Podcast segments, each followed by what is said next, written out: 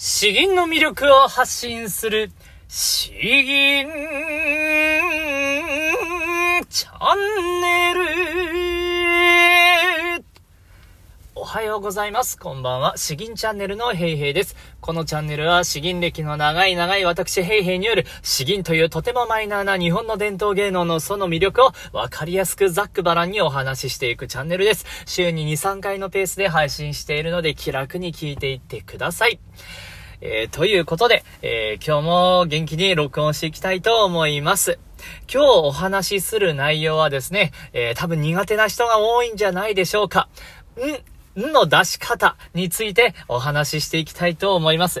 えー、まあこれもですね、えスタンド FM のレターの方に、え、またあの、質問が来ていたので、それに回答する形でですね、えー、お話しさせていただきます。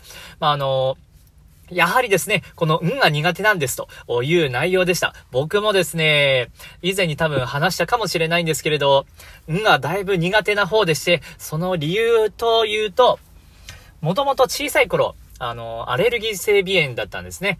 だからあの、鼻詰まりがすごくしやすいと。常にどちらかの鼻が詰まっている。体調が悪い時はもう両方詰まっているという状態でですね、んなんてもう出しようがないんですよね。本当に、えー、んで鼻が完全に詰まっているから、もう息が出なくて、口から逆に息が逆流して出てくるとか、それほどに、んっていうのは苦手で苦手で辛いものがありました。えそれでもですね、こればっかりはちょっと説明つかないんですけど、なぜか詩吟の本番になると、一瞬だけと言いますか、少しなんか、鼻が通りがかろうじて良くなって銀じ切ることができたという子供の頃の辛い思い出があります。えー、今はですね、まあ、あの、だいぶ、まあ、治療っていうほど何したっけな？あんまりそんな覚えてないんですけれど、大人になった今では、そんなに無に悩まされる、鼻詰まりに悩まされることはなくなりました。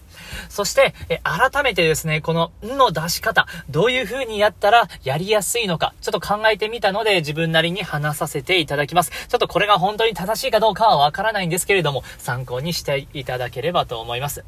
まず、ん、んっていうのはですね、えー、もう、鼻の息をたくさん使う呼吸なんですよ。んこれはですね、口を閉じているから、口から漏れ出る息とかそこからですね、音を出すことはできないんですよ。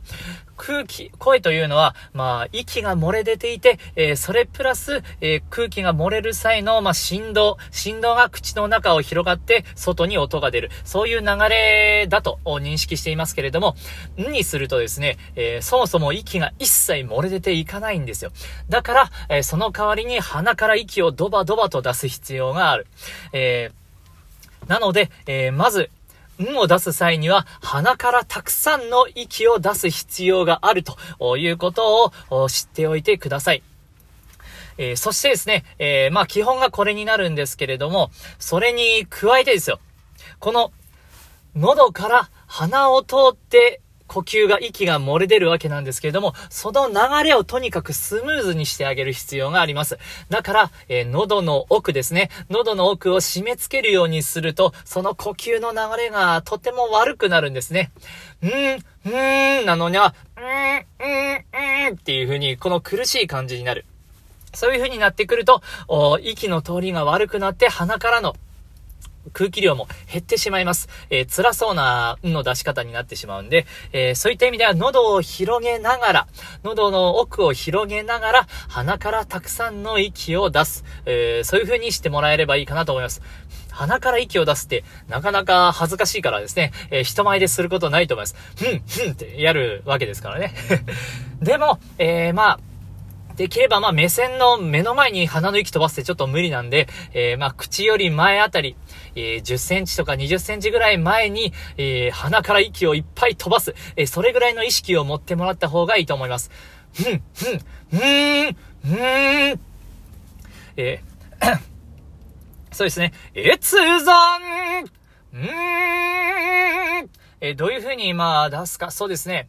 まあ、呼吸量が、この鼻から出す息の量が少な、少ないとですね、えー、やっぱ細い声になってしまうんですね。越山合わせてたり、えー、こんな感じなんですけど、ブワーっと鼻から息を出すと、その分だけ声の広がりに変わっていきます。越山うーんと、うーん こんな感じで鼻からブワーっと息を出す。えー、それが、んを出すコツなんじゃないかなと思います。まあ、3つぐらいのポイントで押さえたかったんですけれど、まあ、正直、あんまり 考えながら話していたので、えー、鼻からたくさんの息を出す。えー、そのために喉の奥は開けたままにする。えー、まずはこの2つになるのかなと思います。で、このブワーっと出てる感じを出すとですね、自然と、自然と鼻の頭あたりですね、そこがビリビリと震えてくるんです。そこのビリビリという感覚が分かってきたならば、え、それがより増幅するようににもっと息を出してあげる使い方、息の使い方をもう少し考えてあげる、えー、ようにすれば、あより響きのある、うん、ができるんじゃないかなと思います。えー、伝わりましたかね？伝わりましたかね？えーなかなか本当はあの、難しいです。難しいんですけれども、えー、口元は力めば力むほど喉が閉まってしまうので、えー、口元は力まずに閉じるだけ、そして喉の奥を広げて、えー、しっかりと息を吸って鼻からブワーッと、出す。えー、本当それでいきます。まあ、マイクにちょっとノイズが乗っても、まあ、それは、あいい、えー、変化だと思いますね。そこからようやく、えー、んの音の出し方がつかめてくると思いますので、ぜひぜひ意識してみてください。ふぅ。ということで、えー、んの出し方について話させていただきました。では、後半の方ですね。後半。この、ん、んで伸ばすところが多い漢詩はないのかなと、教科書をちらちらと見てみましたところ、佐久間昌山の漢詩がありましたので、こちらをご紹介させていただきます。え、天馬山。天馬山ですね。えー、天に、えー、うばす山のうば、うばですね、の山。天馬山、佐久間昌山が作られました。先に詩文を読んでいきます。天馬三島、秋月明らかに。天馬三下、秋水清し。夜深くしてよしとらん。師匠の勘、探検、会員、法制を学ぶ。え、秋の深いウバステ山の頂には月が高々と照り輝いている。天馬さんと秋月、秋月かな？秋月、秋月明らかに。えー、天馬さんか秋水清し。えー山のふもとにはですね、裾の方には秋の気配を漂わせる清らかな川が流れていると。夜深くしてよしとらん、師匠の勘。夜も更けてきたので、ふ、更けてきたゆえ、えー、どれ一つ静寂の中に、この紫色の師匠の笛を取ってですね、えー探検会員法制を学ぶ、金木犀の香る花の下で一曲奏でてみるとしようか。えー、なんかおしゃれな感じですね。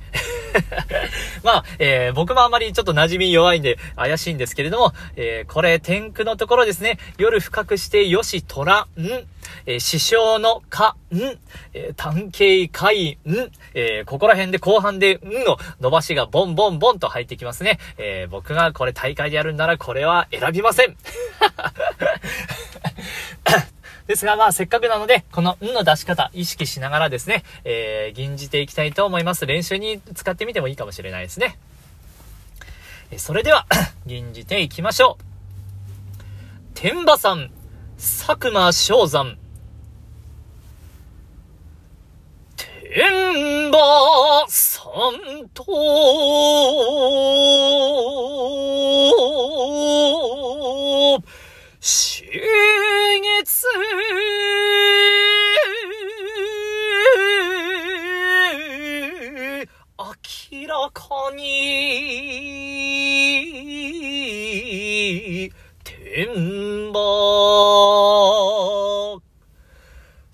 なんか、終水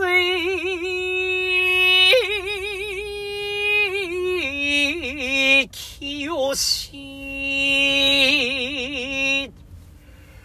夜深くして、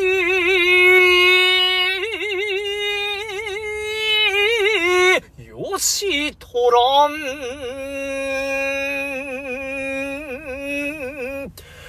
師匠の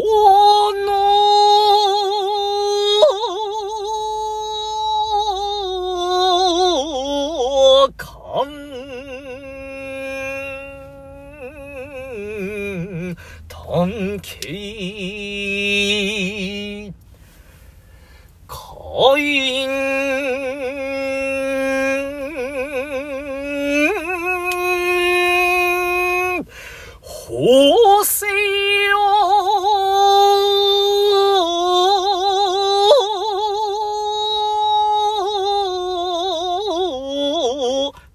学ぶ。